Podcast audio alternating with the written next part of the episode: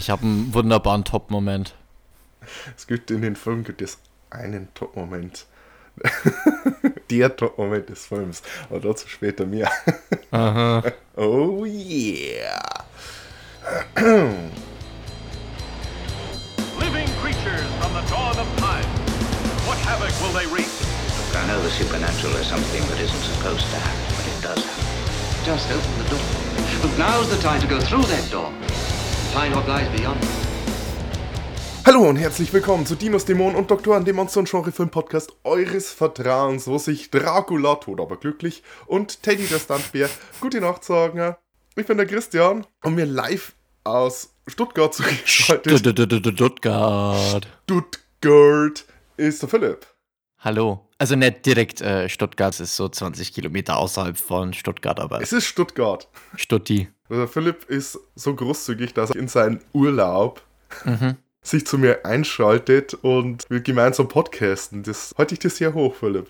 Ja, ich, ich, ich, ich freue mich auch immer wieder drauf. Also, schön hier zu sein. Hallo miteinander.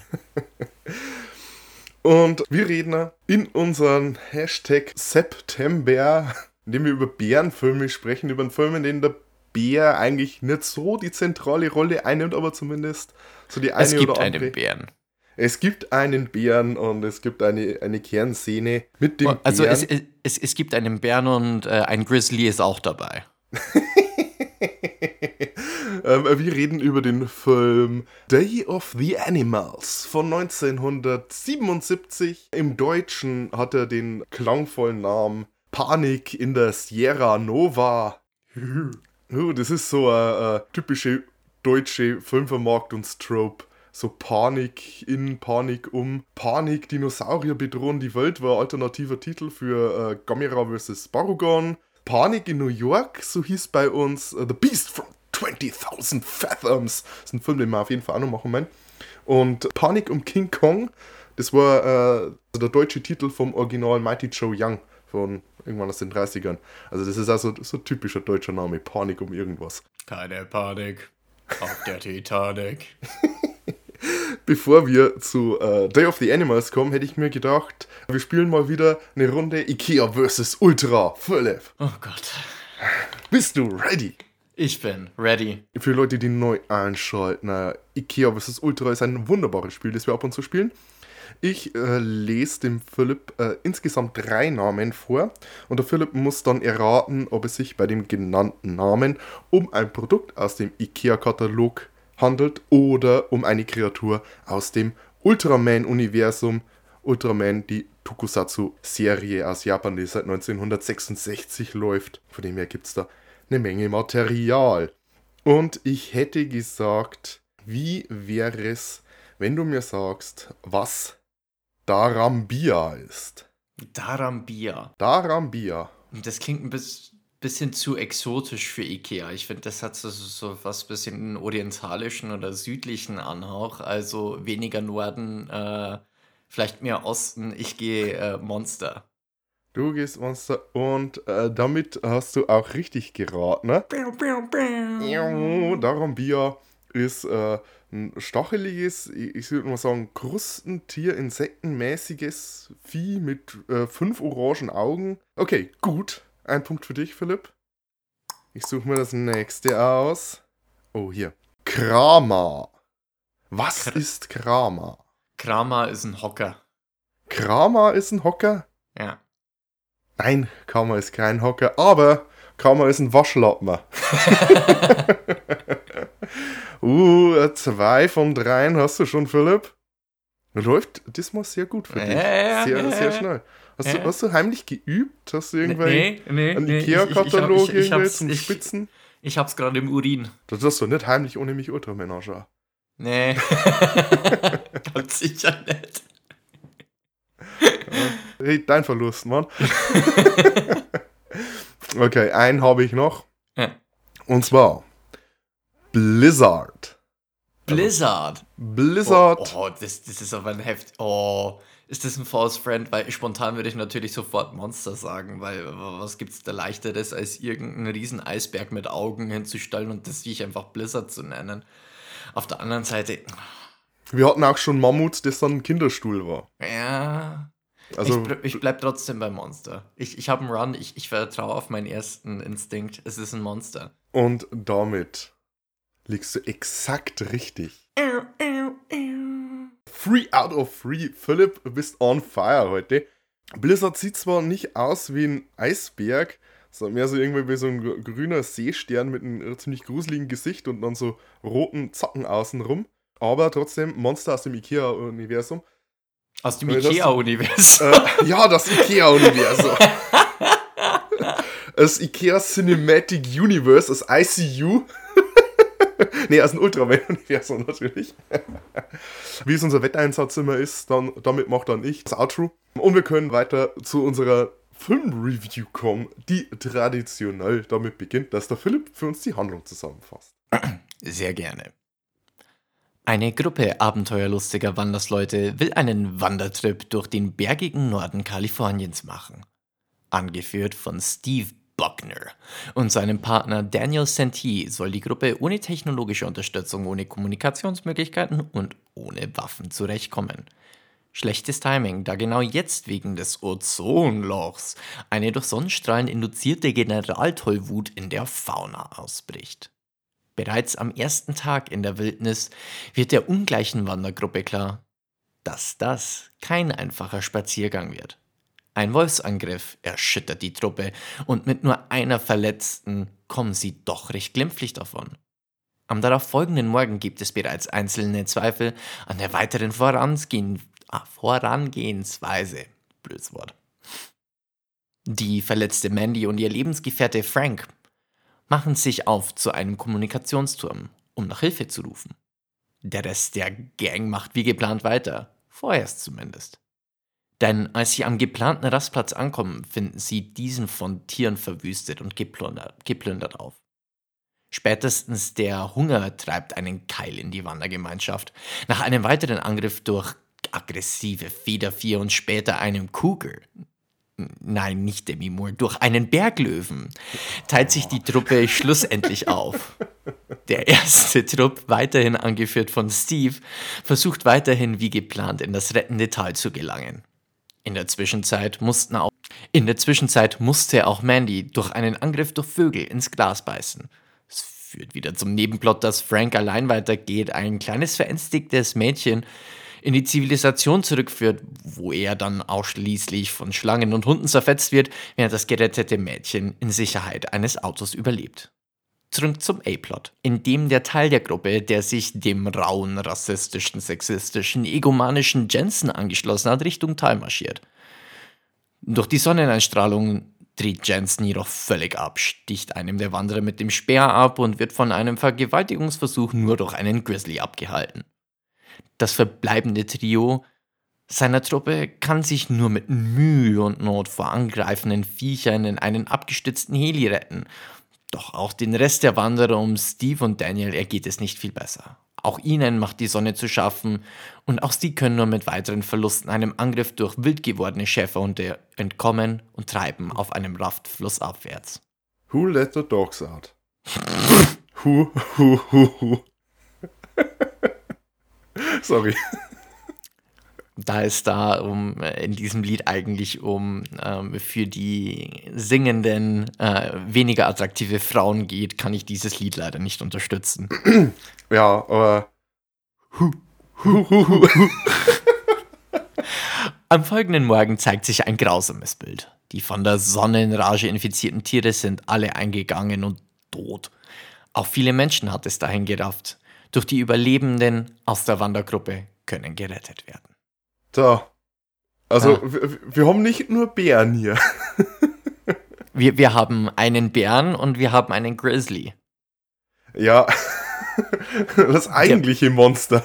Ja, ja, ja, muss man sagen. Der Bär, dargestellt von Leslie Nielsen in einer für ihn, wie man ihn eigentlich weniger kennt, äußerst ernsten Rolle. Der macht aber auch einen verdammt gut. Allein durch sein Aussehen und so weiter, vor allem wenn man den Oberkörper frei sieht, dann denkt man sich, Rassist, Sexist, mhm. Ja, ja, passt, Ich, passt. ich würde jetzt vielleicht nicht ernste Rolle sagen, aber ähm, keine humoristische Rolle. Ja, ja, ja. Aber trotzdem, also eigentlich viel zu ernst, bierernst, so. Das kann er einfach so gut.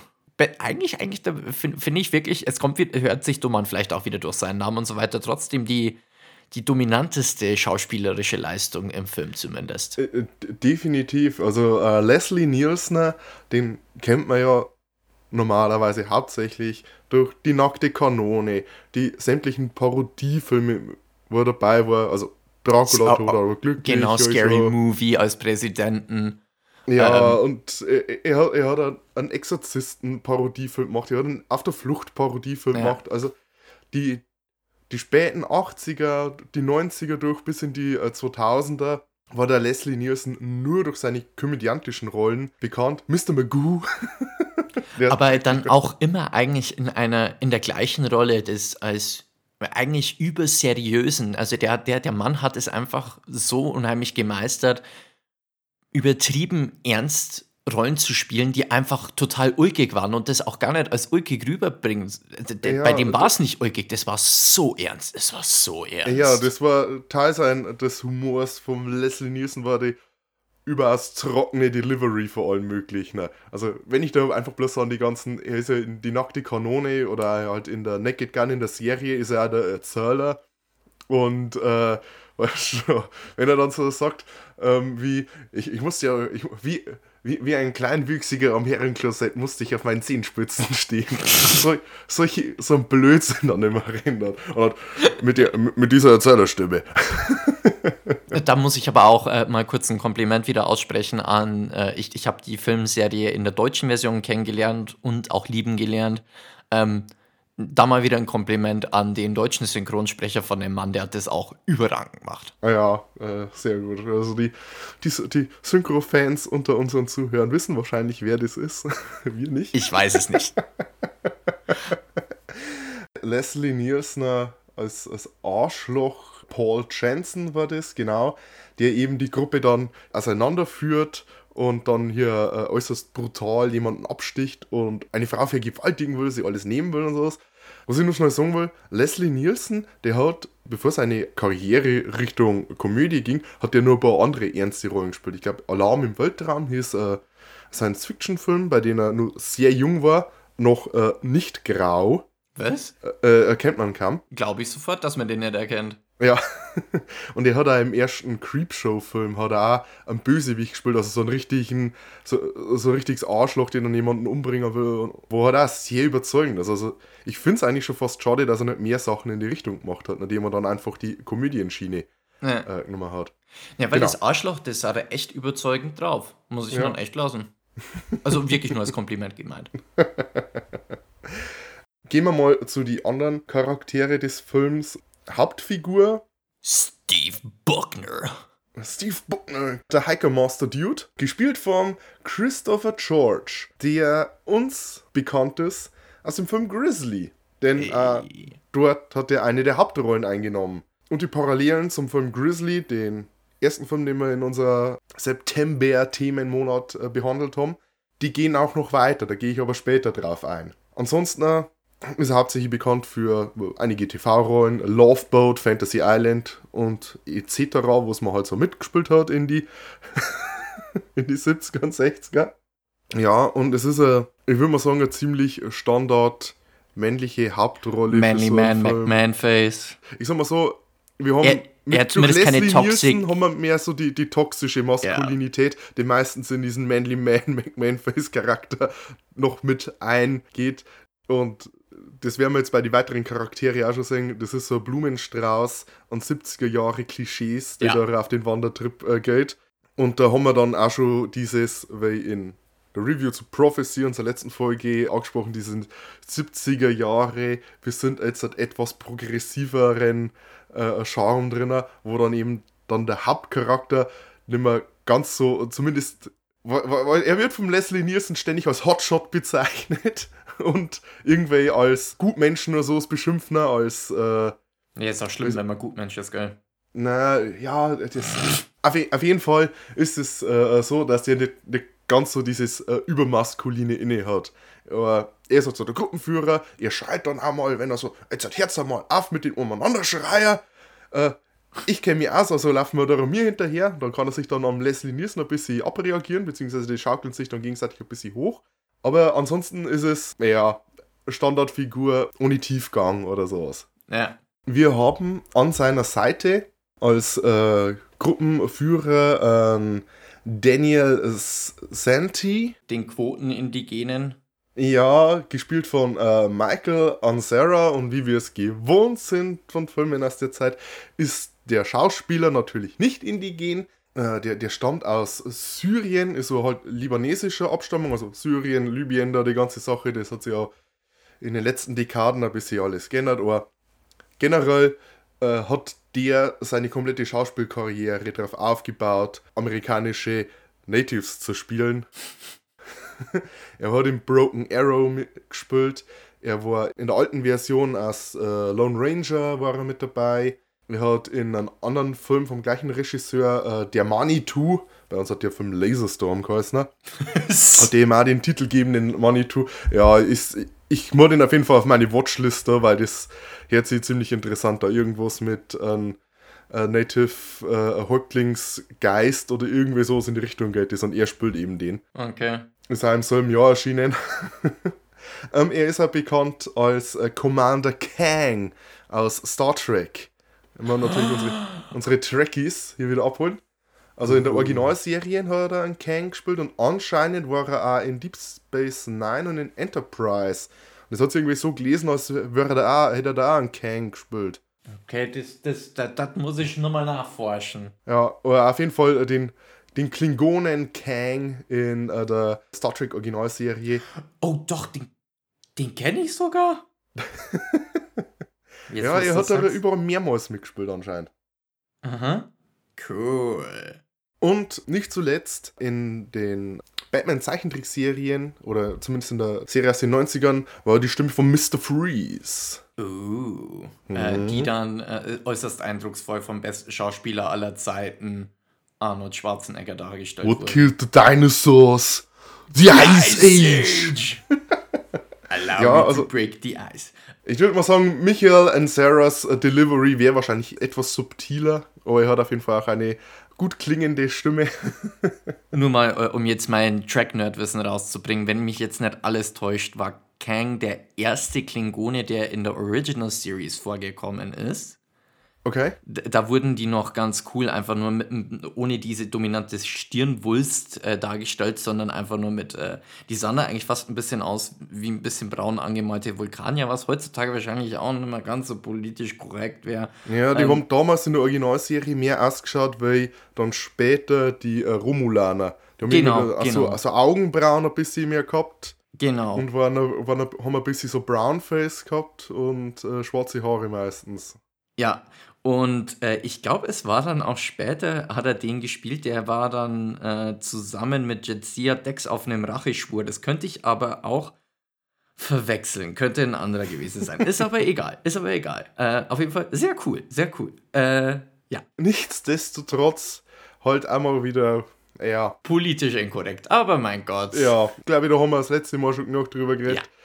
Zumindest steigt man hier nicht ganz so tief in diese Stereotypen rein. Er ist zwar so dieser Der Ruhepol der Gruppe. der die weisen Sprüche vom Stapel lässt, aber es ist nicht so viel Mystizismus mit drin und äh, das ist jetzt eine Rolle, wo theoretisch, hätte man jetzt gesagt, die Figur wäre einer anderen ET angehörig, weil das jetzt keine große, also er hat zumindest keinen Federschmuck drauf oder spricht irgendwer davon, hier im Wald, meine Heimat.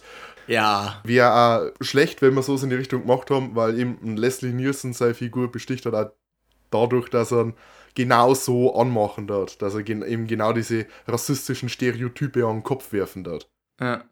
Aber ansonsten, also äh, von den restlichen menschlichen Figuren, äh, man könnte die Reporterin noch mal kurz ein bisschen rausnehmen, weil die halt so als Semi-Love-Interest für einen Stevie Boy äh, da wäre. Aber ansonsten sind die alle recht, ver ja, wie du schon gesagt hast, Klischees. Du hast eine reiche Frau mit ihrem Sohn, wo sich dann die ganze Zeit Sorgen um den macht. Du hast ein Teenie-Pärchen, wo dann der Kerl abgestochen wird. Du hast das zerstrittene Ehepaar, wo dann die Mandy sich verletzt und der Frank später drauf geht. Also äh, da ist weniger Tiefgang, das sind dann halt einfach diese Tropes, die werden durchgelebt, die sterben irgendwie oder halt auch nicht. Ja, es gut ist hauptsächlich, hauptsächlich da, damit du einen Bodycount hast. Also nur zu nennen, also als Hauptfigur will ich dann schon noch die äh, Linda Day George sehen, die eben diese Terry Marsh spielt, diese klassische äh, 70er Jahre emanzipierte Frau, Anchorwoman, Journalistin, Reporterin, die auch in so Sachen wie Loveboat und Fantasy Island mitgespielt hat, wie jeder. äh, Paul Manty als Roy Moore, der auf der, sein Selbstfindungstrip ist, weil er an Krebs erkrankt ist. Und du hast auch diesen Professor Taylor McGregor und den will ich schon noch erwähnen, weil der wird gespielt von Richard Shackle. Und anscheinend hast du den nicht erkannt. Weil der hat auch in Grizzly mitgespielt. Das war der Scotty in Grizzly. Was? Nee, den habe ich echt nicht erkannt. Der alte Professor, der praktisch zum Birdwatching unterwegs ist, ist der, der Naturbursche aus Grizzly. Also, das ist ja ein Jahr später gemacht worden und ich hätte hier wirklich locker zehn Jahre äh, älter geschätzt, also in Grizzly. Definitiv. Allein die Brille und äh, die Kleidung. Also, keine Ahnung, wie alt der Schauspieler ist. Ja, keine Ahnung. Die Frau, die als erstes stirbt, beziehungsweise verletzt wird äh, durch den Wolfsangriff und dann von den Vögeln umgebracht wird, Mandy. die Mandy Young, wird gespielt von Susan Backline. Die würde ich noch erwähnen, weil die ist die erste, die in dem Film stirbt. Sie war auch die erste, die im Film Der Weiße Hai stirbt. Sie war die Schwimmerin am Anfang von Der Weiße Hai. Nein. Und die ist dann eben auch nicht zuletzt vor Ort, weil sie eben auch Stuntwoman ist. Sie war dann für den restlichen Film die Stuntfrau für ähm, Linda Day George Okay. und hat auch den Tiertrainern mitgeholfen. Und was ich auch noch äh, kurz erwähnen will, dann haben wir es aber, ist äh, Miss Michelle Stacy, die das kleine Mädchen spielt. Es ist komplett in Schock, das Mädchen. Erinnert ein bisschen an das Mädchen aus dem Anfang von Formicula oder Them. Und die hat nämlich an der Seite von Leslie Nielsen im Film Airplane mitgespielt. Nein. Doch sie, sie war das Mädchen, das gesagt hat, I take my coffee like my man. Black. Black. uh, Shirley, you can't be serious. I am serious and don't call me Shirley. Es ist das beste Filmzitat aller Zeiten. Äh, also Leslie Nielsen ist ja für Airplane auch gecastet worden, eben weil er so diese trockene Delivery hat. Und ich höre mal gehört, so ein Motto, dass Leslie Nielsen auch überhaupt nicht verstanden hat damals, was da lustig ist. Und er hat dann einfach so, sie haben ihm einfach gesagt, äh, er soll es so trocken wie möglich bringen und hat es ganz ernst gespielt und er hat es halt einfach ganz ernst gespielt. Und er hat irgendwie nie da irgendwie lachen meinen. Aber ich glaube, das ist auch so ein bisschen so eine Legende, weil ich auch, also zumindest spätere Interviews mit Leslie Nielsen zeigen eigentlich schon, dass er einen ziemlich guten Sinn für Humor hat. Ja. So die Legende ist, dass er praktisch damals überhaupt nicht verstanden hat, was was da lustig ist und hat es dann einfach normal gespielt, weil es halt normal spielen darf. Schön. So, jetzt vielleicht mal zu unseren Main Characters. Da gibt es ja einen ganzen Haufen. Ja, also wir haben, was hier unsere angreifenden Tiere angeht, haben wir Wölfe, Adler, Geier, Berglöwen, Schlangen, Ratten, Hunde und Demi Moore. Entschuldigung. wie alt war Demi Moore 1977? Wahrscheinlich nicht so alt, dass man sie als Cougar bezeichnen könnte. Wahrscheinlich war es zu der Zeit ein junges Mädchen, wenn überhaupt. Ja, aber trotzdem. Was für ein Jahrgang wird Demi Moore sein? Schauen wir doch mal nach. 62. 62, also was 77? 15. Ja, 14, Also- 15. Ja, egal. weit davon entfernt, ein Cougar zu sein. Oder auch bloß in, was ist Age of Consent? Die ganzen Tiere in den Filmen werden durch echte Tiere porträtiert. Also wir haben hier mit Ausnahme von vielleicht ein, zwei kurzen äh, Cutaways auf einen Fake-Bären, haben wir hier ausschließlich echte Tiere. Und gab es da überhaupt Stock-Footage oder so? Oder war, das habe ich mich nämlich während des Films ein, zwei Mal gefragt, gab da, war da irgendwo ein bisschen Stock-Footage? Bei ein, zwei Shots habe ich mir gedacht, eh, das hätte jetzt vielleicht Stock sein können, aber meistens sah das dann schon doch relativ mit der Intention aus, dass die Viecher jetzt genau das gemacht haben, was wir für den Streifen gerade brauchen. Ja, also ich glaube, wenn dann ähm, vielleicht ein paar Szenen vor die Vögel oder sowas, wenn die einfach irgendwo hingucken oder so, das könnte Stock-Footage gewesen sein. Aber ansonsten äh, haben wir hier Tiere aus der Hand der äh, Tiertrainer Lou Schumacher und Monty Cox. Mhm. Die erwähnte Susan Backline hat ja auch noch ein bisschen mitgeholfen. Anscheinend heißt es, ist aber in die Credits jetzt nicht als Tiertrainerin geführt. Aber der Monty Cox, der ist quasi äh, so ein Stuntman-Urgestein und Tiertrainer. Also der hat als Stuntman bei so Apocalypse Now, Stirb langsam, Jagd auf Roter Oktober, Con Air, Lost Boys, Goonies und so weiter und so weiter. Naja, kann man kennen, die Filme, ne? Ja, ich glaube, ich gehe mal stark davor aus, äh, wenn Leslie Nielsen gegen den Bären kämpft, Ja, dann war es wahrscheinlich auch eher. und man sieht ihn von hinten, wie er praktisch mit den richtigen Bären wrestelt, könnte das der Monty Cox sein. Ich bin mir nicht sicher, aber äh, so von der Statur her und so, die er damals gehabt hat, kommt das hin, weil das hat schon von hinten ein bisschen muskulöser ausgeschaut wie der Leslie Nielsen, der äh, äh, bei weitem nicht schlecht baut war zu der Zeit. Mhm. Und der ist also ein typischer äh, Guy, der hier äh, dort hockt, neben dem Bären und den knuddelt und Tiger und Löwen, wo es, ich sag mal so, spätestens seit Tiger King äh, jeder weiß, was da für eine problematische Struktur dahinter steckt. Aber äh, ähm, trotzdem, an der Stelle auch mal, ähm, es heißt ja auch immer aus so Filmkreisen, die zwei schwierigsten Sachen, mit denen man filmen kann, sind zum einen Kinder und zum anderen Tiere. Mhm, mhm, mhm. Ja, und der ist halt richtig, der ist Tiertrainer, der hat auch ein Buch drüber geschrieben, Ja. weil das so ist mit seinen Tieren. Äh, ich Aber glaube, auch er der, der gesamte Film, also du, du hast ja jeder zweite Schnitt, äh, hast du irgendwie ein Tier, das irgendwas macht, ne? Und das Ja. waren ja einige auch recht intensive Szenen mit den Viechern. Ja, und ähm, also ich bin hauptsächlich beeindruckt davon, von den Szenen, wenn man hier so mehrere unterschiedliche Tiere sieht, Mhm. die hier miteinander rumlaufen. Wenn dann in einer Szene so der, der Falke wo landet oder der Adler wo landet und dann läuft der Puma und der Bär und zwei Wölfe irgendwie so durch. Mhm. Könnte vielleicht auch hier äh, mit irgendwie so einem Splitscreen, dass es mehrere Aufnahmen waren, die man übereinander gelegt hätte. Aber ich glaube, das hätten wir vielleicht eures gesehen. Mhm. Also, wenn es darum geht, hier diese Tiere irgendwas machen zu lassen, ist das schon beeindruckend. Ich Ja. habe mal Probleme inzwischen, das so ganz wertungsfrei anzuschauen. Ja, klar. Vor allem, vor allem auch mit dem, äh, ich glaube, da gab es den Disclaimer auch noch nicht groß mit. Bei den Aufnahmen dieses Films wurden keine Tiere geschädigt. Aber ich Ähm. hatte jetzt tatsächlich nicht aufgepasst, ob der am Ende vom Film kommen hat oder nicht. Ja, ich hoff's. also ich habe äh, vor kurzem erst den Film, den äh, äh, RRR, der, Ah. dieser äh, indische Film, Ach, den hast du Angeschaut. angesehen? Ja, und da kommt am Anfang ganz großer, also es wurden keine Tiere verletzt, die sind alle computergeneriert. Was man im Film natürlich auch sieht, aber es sieht trotzdem eigentlich äh, ziemlich nice aus. Ähm, mit, mit, mit richtigen Tieren äh, zu arbeiten, hat natürlich äh, an das Gewicht erst Ja. einmal. Führt aber auch dazu, dass man es manchmal nicht so wirklich für voll nehmen kann. Ich denke da an den Hund oder an die Hunde, die ganz offensichtlich irgendwie mit einem Draht oder sowas ihre Lefzen hochgebunden haben, weil der ist einfach durchgestanden. Und der hat halt da so die, die Lefzen schon nach oben gezogen gehabt.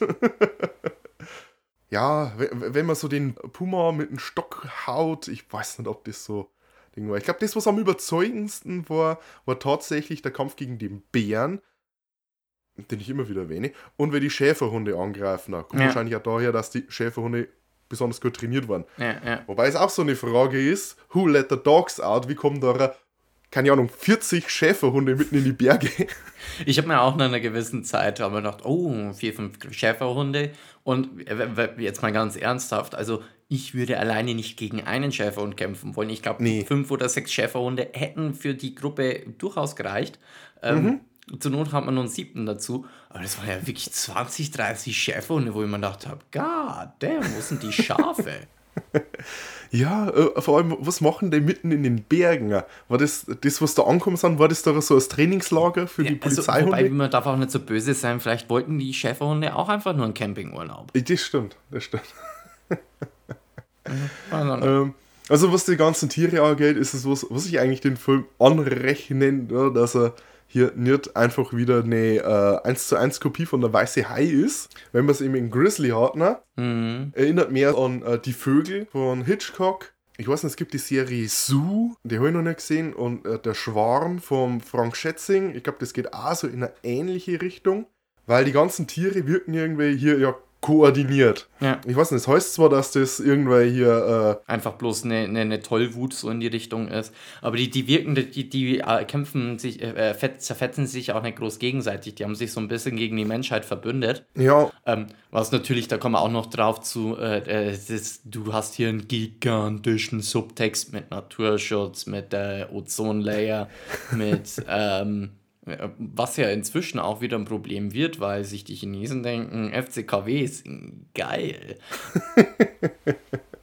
Was ja auch damals eigentlich, wenn man es jetzt ansieht, wahrscheinlich was Naturschutz angeht, die größte Kooperation, die die Menschheit jemals hatte in wirtschaftlicher Sicht war, weil innerhalb von wenigen Jahren sämtliche FCKWs und so weiter aus Kühlsystemen und äh, Treibgasen äh, verbannt worden sind und so dann eigentlich, blöd gesagt, diese, dieses Ozonschichtproblem mehr oder weniger zumindest für eine Zeit lang gelöst werden konnte. ich habe das tatsächlich genau so aufgeschrieben. Okay. Das ist auch genauso in meinen Notizen drin. Ne? War das nicht schön, als es noch eine Zeit gegeben hat, als die Menschheit gemeinsam festgestellt hat, oh, wir machen etwas, was unseren Planeten kaputt macht. Wie wär's, wenn wir was dagegen machen? Und dann haben sich die Regierungen der Welt zusammen da und haben die FCKWs verboten. Also überlegen wir mal, äh, Day of the Animals erschien 1977. 91 ist, äh, soweit ich weiß, in, zumindest in Deutschland, das FCKW-Verbot eingetreten. Und jetzt, wenn man das einmal so parallel sieht, hier, äh, The Day After Tomorrow ist 2004 erschienen. Und wir haben immer noch nicht die fossilen Brennstoffe aufgegeben. Beim letzten Mal bei Day of the Animals mit die FCKWs hat es 14 Jahre gedauert. Also spätestens das hätte eigentlich da äh, es fast zum Überlaufen bringen mein. Naja, aber dafür Warum handeln die nicht? Naja, das ist das Problem. Es hat ja immer nur globale Erwärmung geheißen und in Day After Tomorrow war es auf einmal kalt. Das ergibt doch alles gar keinen Sinn. Ja, stimmt, ich glaube, das ist das Problem. Mm. oh, weh, ja. Egal. Ja, ja. Aber was du ansprichst, ist natürlich auch was, das in die 70er Jahre sehr präsent war. Wir reden ja immer davor, in gewissen Äras gibt es immer so das eine Kernthema, was die Monster verursacht. 50er Jahre Strahlung. atomare Strahlung, 90er hast du Genetik und natürlich in den 70ern scheint da eine Umweltverschmutzung generell so der Katalysator für solche Filme zu sein. Ja. Naja, du hast später auch noch nukleare Sachen äh, in so prominenten Filmen wie, Filmen wie The Toxic Avenger. ähm, aber egal. Ja, aber es ist übergreifend.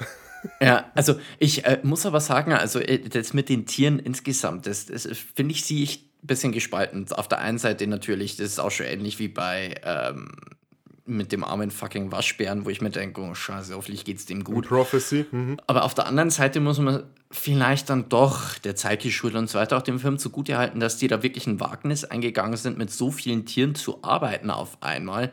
Das ist ein gewisses Risiko. Und also ich finde, so schlecht sieht das Zeug mit den Tieren gar nicht aus. Also Ja, auf also ein, zwei Szenen, Szenen sind schon ein bisschen, die angreifenden Ratten. ja, das ist ein bisschen tacky und so. Aber insgesamt finde ich, also da war ich von ein paar Szenen, war ich dann durchaus ja, nicht ganz beeindruckt, aber haben wir schon gedacht, so, okay, wow, ähm, gar nicht mal schlecht hinbekommen. Ähm, ist gut, ist gut. Gut, gut, gut. Ich finde, was man hier sieht, ist, und deswegen möchte ich auch dann den Film der Manitou angucken, The Manitou bei uns Laserstorm. Denn ähm, wenn ich jetzt den Film wirklich mit Grizzly vergleiche, die ja beide vom gleichen Regisseur, und diesmal sage ich seinen Namen richtig, weil in unserer Grizzly-Folge habe ich ihn immer falsch gesagt. er heißt Girdler. Nicht Gridler, sondern Girdler. Girdler. Das I kommt vor dem R. So. Der hat bei beiden Filmen Regie geführt und ich finde, man sieht rein von der Machart, vielleicht war es auch in, in, in Grizzly der, der kurzen Produktionszeit geschuldet, aber man merkt, dass der Film irgendwie durchaus kompetenter gefilmt wirkt.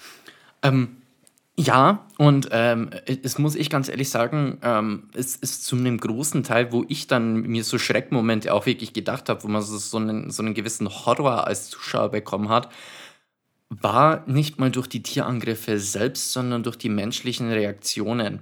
Ähm, am prominentesten, und da kommt es wieder rein, das Schwierigste ist mit Tieren und mit Kinderarbeiten, der Blick von dem Kind, als äh, hier der Frankie Boy äh, gerade zerfleischt wird. Ich glaube, den sehe ich heute Nacht noch auch im Schlaf. Also, Das haben sie für eins der Poster hergenommen. Ja, äh, also der Blick, so dieses Jesus fucking Christ, ich bin jetzt sechs, sieben Jahre alt und ich darf mir jetzt zusehen, wie der arme Kerl von einem Hund bei lebendigem Leib zerfleischt wird. Ist cool. Also die, die Blicke, auch die Reaktionen von der Reporterin, die, die finde ich kommen relativ gut rüber, nehmen auch nicht zu viel Tempo aus der Handlung raus. Du hast dann einfach so, so die, die, die zoomen da so ein bisschen rein auf die Reaktion und du hast halt den puren Horror im Gesicht. Da dann auch mal Props an die Schauspielerin der kleinen Dame und auch der Reporterin. Das finde ich, hat er da wirklich mit am meisten von dem Schockmoment rübergebracht und das war von, vom, vom, vom Film her hat das auf jeden Fall aufgewertet und das war gar nicht mal schlecht. Hm. Überhaupt das komplette, so der Zerfall der Gesellschaft dargestellt durch diese Gruppe hier. Das hat äh, sehr ähnliche Thematik, wie ich es äh, aus Zombie-Filmen zum Beispiel kenne. Also man kann da Day of the Animals auch in äh, Day of the Zombies umarbeiten. ne? Und Ja, wo du dann erstmal Zombie-Tiere hast und wenn du ins Dorf kommst, dann rennen halt menschliche Zombies auch noch rum. Ja, aber man könnte die Tiere einfach durch Zombies jeglicher Ja. Art ersetzen. Ja. Und von der Handlung wäre da nicht viel äh, Unterschied. Und es hat halt diesen typischen Zombie-Film-Flair, so mit einer Gruppe. Und Survival. genau, den Survival-Flair mit der Gruppe, die sich dann halt gegenseitig ans äh, Leder geht. Ähm, und da finde ich es ehrlich gesagt schon fast ein bisschen schade, dass der Leslie Nielsen eben auch so diese äh, Krankheit entwickelt, diese, diese Space Rabies, diese Weltraum-Tollwut. Äh, oder zumindest, dass er die, se- seine Toxic Masculinity auf Steroide setzt.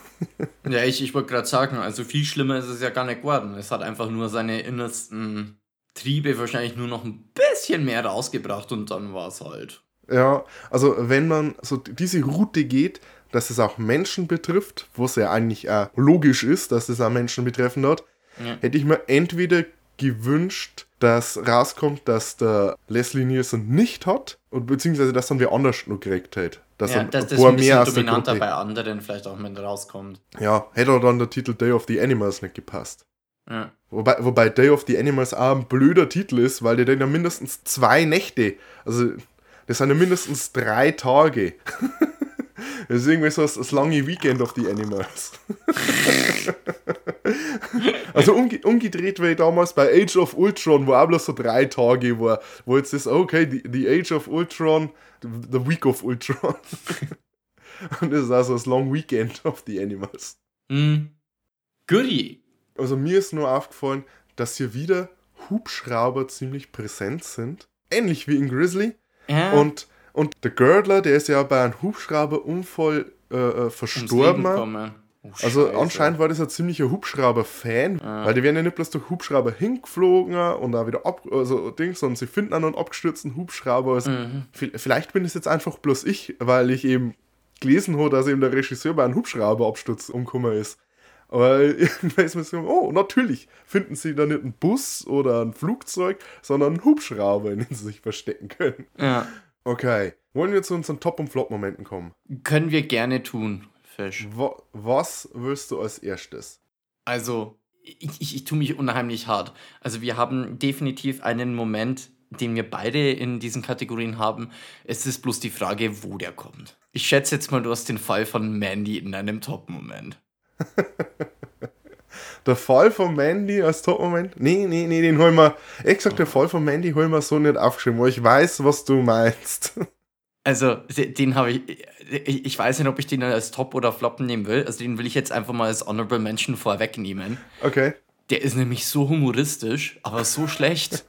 Der ist einfach so schlecht, dass es wirklich gut ist. Also, ähm, das ist eigentlich, so- der, der sticht auch, finde ich, ein bisschen aus dem restlichen Film raus, weil du halt da wirklich so einen beschissenen mit Bluescreen-Fall hast und das sieht einfach echt Ja, grausam genau, aus. also M- Mandy hängt da an so einer Felsklippe und wird von den Vögeln angegriffen und ihr Freund versucht sie nur zu halten oder ihr Mann und sie rutscht dann runter und man sieht halt so diesen typischen äh, Runterfall-Effekt. Sie steht halt vor dem Bluescreen und wackelt mit den Armen, während halt so dieser dieses Abstürzen hinein. Ja, äh, aber es hängen auch noch ein, zwei. Vögel an ihr dran und so. Ja. Wa- wa- Was halt einfach, das sieht so scheiße aus. Und das sticht, finde ich, aus dem restlichen Film raus, weil der restliche Film sonst die Effekte und so weiter zumindest solide gemacht sind. Ja. Und Also der das- restliche Film hat halt einfach keine optischen Effekte oder sowas. Ja, überhaupt Das nicht. hat aber alles das in halt Kamera. alles echt. Ja. Ja. Und das sieht alles zumindest solide aus, auch wenn du teilweise dann beim Bären siehst, okay, der knuddelt gerade bloß einen Typen oder so. Aber es ist ja egal. Also, wenn äh, es, es sticht halt einfach komplett raus und ich bin mir noch nicht sicher, ob das ein Top- oder Flop-Moment wäre, weil auf der einen Seite denkst du dir, Gott, ist der schlecht. Auf der anderen Seite denkst du dir.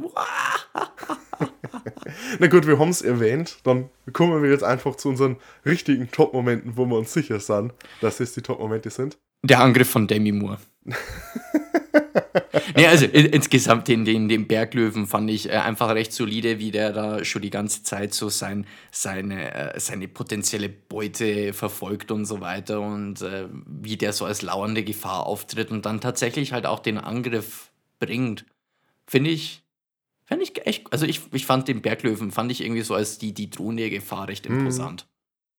Ja, ich finde auch, da, das hat so ein bisschen auch die ganze Sache von wegen, die Tiere koordinieren sich.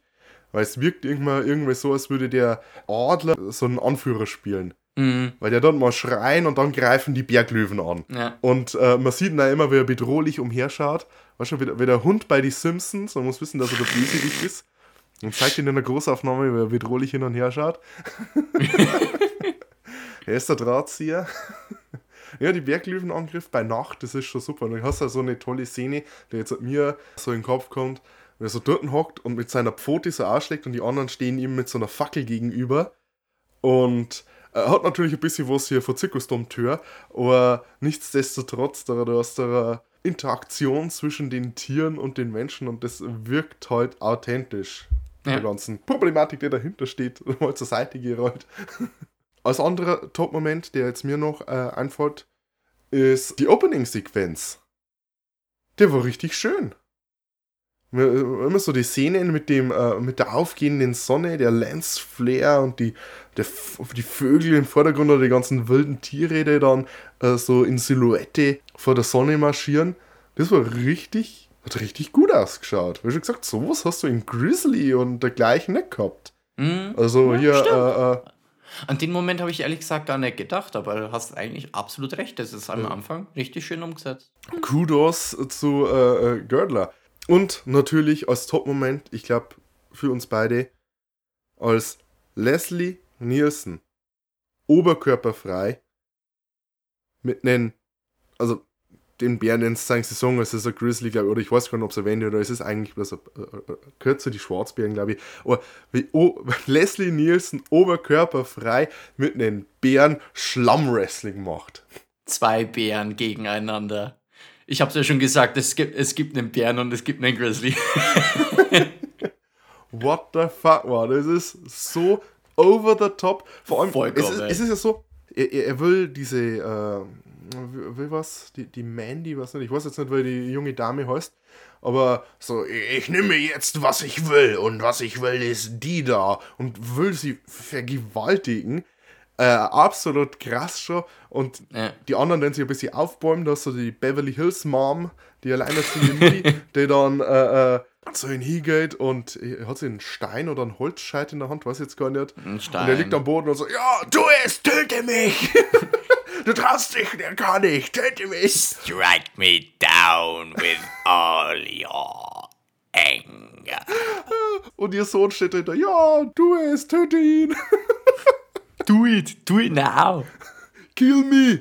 Ja, äh, also Ja. Leslie Nielsen, Predator, war auch geil gewesen. Aber na, weißt dann liegst du da und dann hast du, dann hast du so einen, einen Blitz, einen Blitzschlag und auf einmal steht der Bär mitten im Lager und Leslie Nielsen eh schon dabei war so, ja, äh, nichts, komm ohne mich zu zögern. Ja, ohne Einfach gibst du. Denkt, äh, also, da, da, da kommt dann die, die, die, die Sonnenmadness gut durch, weil se- selbst wenn du, wenn du vollkommen durchdrehst und es steht ein fucking 3 Meter Bär vor dir, ist deine erste Reaktion jetzt so, Alter, dem hau ich jetzt aufs Maul.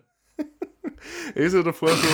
Ist er davor schon, schon hat so praktisch seine Rede gehalten nach dem Motto, "Wa- ja Gott, wo bist du? Ich bin stärker wie, du. Du kannst mir gar Vollkommen nicht. absurd. Einfach geil.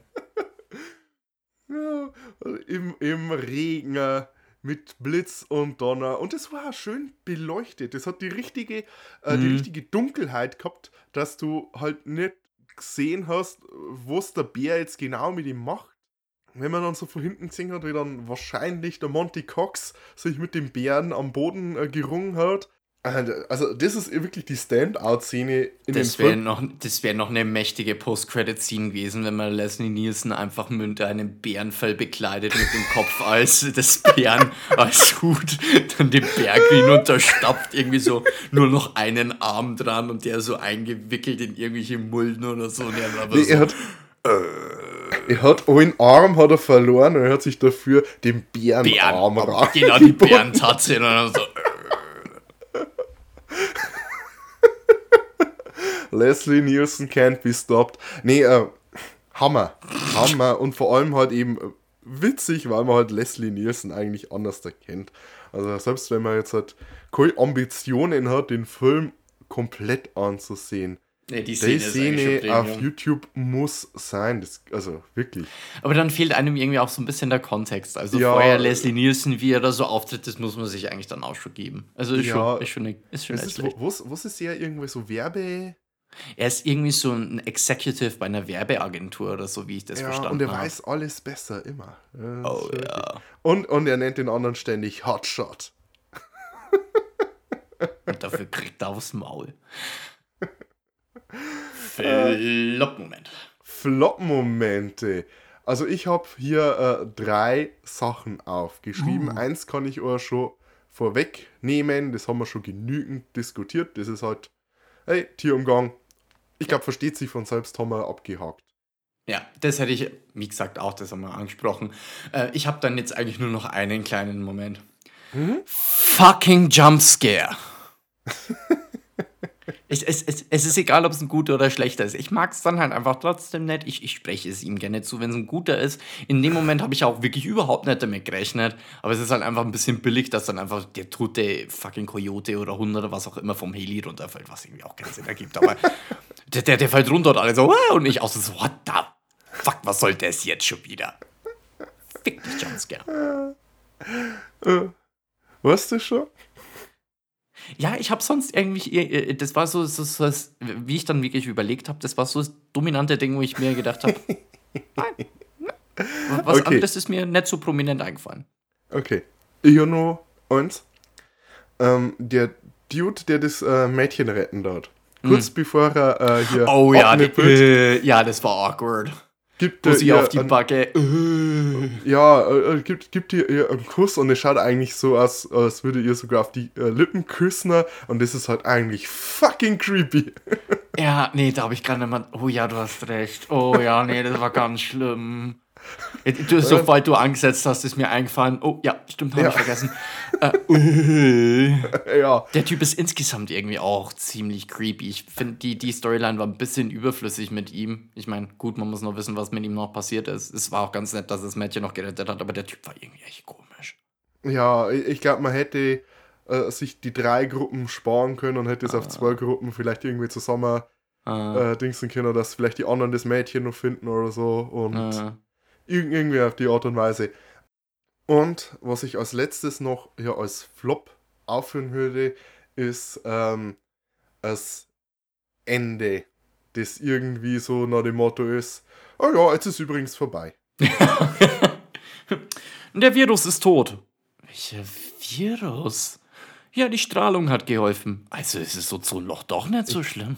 Ich hätte ich hätt doch die Strahlung hätte es verursacht. Hä? Ja, ja, ja. Äh, äh, Der, der Film, der hätte wahnsinnig davon profitiert, wenn es so ein richtiges apokalyptisches Ende gehabt hätte. So dem Motto, unsere Charaktere haben wir jetzt vielleicht so den Weg zurück in die, in Anführungszeichen, Zivilisation gefunden oder eben aus dem Wildpark heraus. In die dezimierte Zivilisation dann. Ja, also ja, ja. einfach richtig alle so voll am Arsch. Die Hälfte ist eh schon Ja. todelig, die nächste Hälfte ist noch am Sterben und es gibt nur ein paar, die noch richtig schwitzend. Der Film hatte eh so irgendwie so Zombie-Film-Vibes für mich.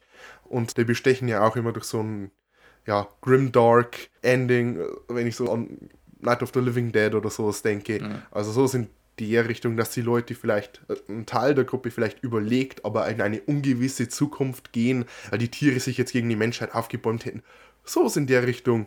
Hätte mir der gut gefallen. Und einfach das so, ach ja, jetzt ist übrigens alles überstanden. Ne? Gut gemacht, Leute. Ja, Das also ist ich finde auch, also was ich da auf jeden Fall noch sagen will, der, der Film hat einen, einen überraschend dunklen und düsteren Ton dafür, wie viel das in der Natur ist und wie äh, die Bildsprache an sich halt auch ist. Du hast halt wirklich, wie gesagt, viel Grün, viel Tiere, viel Leben, aber eigentlich geht es ziemlich dusch dazu. Also ich, ich, das ist irgendwie so ein bisschen eine Antithese von dem, wie man es da so sieht. Also ist dann recht, also irgendwie ist auch ein bisschen nicht das, was ich erwartet hätte bei so einem Streifen. Also das, du siehst halt wirklich viele Leichen. Also so als Kind oder was, wenn du das in die 80er, also in die späten 70er oder 80er äh, zu sehen bekommst, also ich glaube ein paar schlaflose Nächte bekommst du das schon weg als Kind. Und du hast wahrscheinlich Frido, deinen Hund, nicht mehr so häufig streicheln. Nee, ja, ja wirklich. Naja, vielleicht schon. Also äh, war um einiges creepier. Also ich habe den nicht so als Horrorstreifen erwartet, aber eigentlich so ein gewisse Horror-Ding auf jeden Fall. Mhm. Dann hätte ich gesagt, könnte man eigentlich, das hört sich schon ziemlich nach Fazit an. Daumen. Wir haben unser patentiertes Daumen-Rating-System, was von der positivsten Wertung von zwei Daumen nach oben bis zur negativsten Wertung zwei Daumen nach unten geht. Was sagst du? Was, was, was, wie könnte man hier Day of the Animals bewerten? Also, ähm, der, der, der Film hat so ein bisschen seine Aufs und seine Ups. Also, wir, wir haben ja schon ein bisschen auch über die negativeren Sachen gesprochen. Äh, mich hat einiges beeindruckt, wie sie es dann halt wirklich umgesetzt haben. In, in einer gemütlichen Runde kann man sich den Film nochmal anschauen, über ein, zwei Szenen dann auch ein bisschen schmunzeln oder so. Äh, insgesamt hätte ich dem Film jetzt einen Daumen hoch, einen Daumen runter gegeben. Ähm, ist jetzt kein äh, Film, der mir so einen großen Rewatch-Faktor also, so gibt. Ähm, war aber trotzdem bei dem Film definitiv nicht böse. Hat viele Sachen richtig gemacht, wenn man da. Ich, ich glaube, der hat wahrscheinlich so ein nostalgisches Following wahrscheinlich. Also da kann ich mir vorstellen, das ist so ein typischer Streifen, wenn man den als jüngerer Mensch gesehen hat, dass der den einen recht beeindruckt hat. Ähm, aber jetzt so, ja, hat schon taugt. Ja, halt schon gedacht, da jetzt auch red allerweil über Grizzly, weil eben das eben, du hast viele Schauspieler aus dem Film, du hast auch wieder äh, den gleichen Regisseur. Es hat übrigens auch wieder dieser Montoro, dieser äh, ziemlich äh, äh, Zwielichtige. zwielichtige äh, Produzent äh, wieder seine Finger im Spiel gehabt. Keine Ahnung, warum sie mit dem wieder zusammengearbeitet haben, nachdem es bei Grizzly solche Probleme mit ihm gehabt haben, aber egal. Und deswegen glaube ich, ist äh, okay, wenn man da den, die Filme miteinander vergleicht. Also mir hat Day of the Animals besser gefallen wie Grizzly. Ja, Ist abwechslungsreicher. Ja. äh, und ist an sich ein bisschen spannender und es gibt eben äh, mehrere äh, tolle äh, ja, äh, Schauwerte in den Film. Und äh, Grizzly habe ich auch schon mit einer Mittelwertung von einen Daumen nach oben, einen Daumen nach unten bewertet. Aber ich glaube, zum vollen ein Daumen nach oben reicht Day of the Animals. Ja. Da, da reicht es für mich für, bei Day of the Animals nicht aus, dass ich den einen vollen Daumen nach oben gebe. Also auch unsere Mittelwertung, wobei ich jetzt sagen mal, von den Tendenz Filmen, nach die ich jetzt halt von, von Girdler angesehen habe, würde ich jetzt Day of the Animals am meisten empfehlen. Auch wenn hier niemand mit einem Raketenwerfer einen Bären in die Luft jagt. Das hätte noch gefehlt. Da fehlt einfach ein spektakuläre Ende. Ja, gehe ich mit, gehe ich mit. So, Geh's mit. So, also, damit hätten wir dann den September überlebt. Anders wie Leslie Nielsen. wir haben seinen Tod nicht gesehen. Ja, er wird stimmt. vom Stimmt. Berg herunterstolzieren. Sieg. Leslie, Leslie Nielsen returns in Day of the Animals 2. Return. Bear hunting. the bearing. Unbearable. ja, so unbearable. Oh Gott. okay. Ja, im Oktober haben wir ein neues Thema. Oktober, Spooky-Monat, weißt schon, also ein bisschen gruselig. Wir haben Halloween und äh, wir haben dieses Jahr das 100-jährige Jubiläum gefeiert vom Film Nosferatu, einem Stummfilm-Klassiker aus Deutschland. Nosferatu, der Graf im Film, der heißt ja Orlok, deswegen hätte ich gesagt, wir machen einen Orloktober. und sehen uns als nächstes Nosferatu an und dann noch Filme, die in die gleiche Kerbe wie Nosferatu hauen. Freut euch darauf. Wir tun's. Wir tun's. Ich habe äh, Nosferatu bereits angesehen. Ist äh, im, Rewatch wert. Den findet man auch sehr, sehr leicht, weil der ist Public Domain. Also muss man nicht lang suchen, bis dass man dort im Internet eine Fassung sieht, die man auch legal angucken kann. Ansonsten ne, sagen wir natürlich wieder Dankeschön. Danke fürs Zuhören. Wir sagen Danke an die Band Silent Youth, die uns den Beat für die Show gibt. Wir sagen Danke, dass ihr uns auf der Podcast-Plattform eurer Wahl bewertet. Gebt uns 5 Sterne und eine Rezession. Da freuen wir uns Vollgas drüber. Danke. Und ansonsten sagen wir Servus, bis zum nächsten Mal. Servus.